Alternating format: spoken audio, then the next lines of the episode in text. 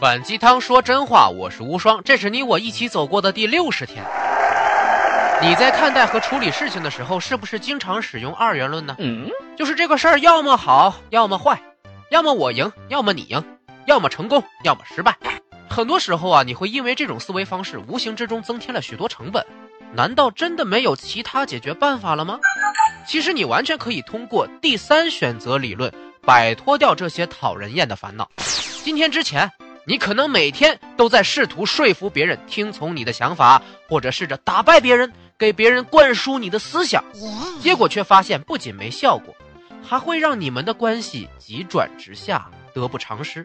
这个时候，如果你有一个第三选择，你会发现情况立刻变得出乎你意料的向更好的方向发展了。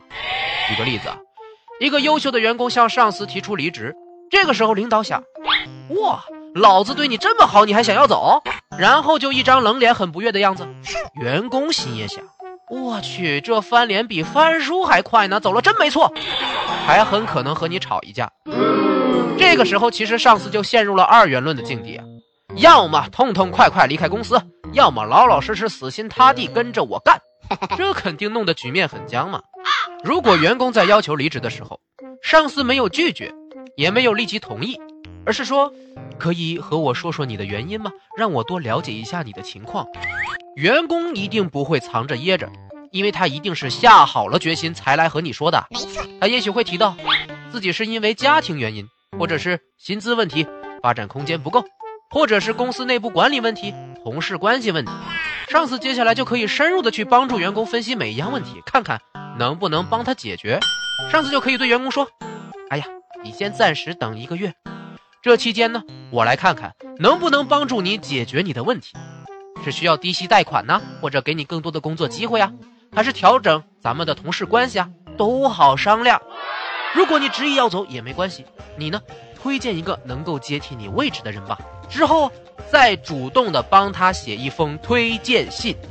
这个时候呢，员工也会感受到上司对他足够的尊重啊。如果不是真的特别严重的客观因素。其实员工留下的可能性很大，有道理。哪怕他不留下，你们也可以建立一个朋友关系啊，让他多给公司提提意见，或者加入前员工联盟，将来也会为公司提供更多的价值。你看，这就是第三选择的好处，公司也不一定承受什么损失，而且还会提升双方的关系，还会让员工变得更愿意努力发挥自己的能力。这一切都源于上司把员工当成人来对待，而不是对手。何乐而不为呢？第三选择其实就是协作。我们在这个世界上啊，不只是零和博弈，通过战争争夺有限土地的时代已经过去了。在现代，想要更好的生存，学会协作是一条更快的捷径。有道理。但是很遗憾，大多数人并没有办法迅速意识到这个浅显的道理啊。仍旧沉浸在过去传统的思维之中，我有你就没有，有你就没有我，那能不起争端吗？既然协作这么重要，我们该如何忘记冲突，引导对方创造协作呢？一共四个步骤。第一，询问你是否愿意和我一起找一个更好的解决方案呢？嗯，这个开始的问题很重要，因为这会显示出你的诚意，表示你想要和对方一起协作的愿望。让对方放下防备。第二，协商，说明什么样的条件能够让你们俩都认为是合适的，确定这次协作的基本前提。第三，创造，双方一起创造第三选择来满足之前协商好的条件，开始协作的过程。第四，完成，第三选择协作的成立啊，双方在这个过程真正体验到了协作的好处。矛盾完全消失，关系变得坚固，完成了协作。能够看清并且切实的完成第三选择的四个步骤啊，其实最需要的就是我们的无差别心。我们经常会把生活和工作分得特别开，所以啊，这就成了我们所有二元论的核心。实际上，我们的生活本身就存在第三选择，找到一个为之奋斗一生的使命。这样，你一生都会在享受这种奋斗状态，也会让自己觉得人生是有意义的，不会因为工作而让自己疲劳不堪。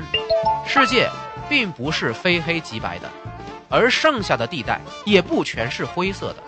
我们可以发现，那一场甘霖过后，天上还有一道彩色的光。优秀是一种习惯，你曾经有过第三选择的经历吗？优质的评论会在周末出现在节目里，而且有小礼品哦。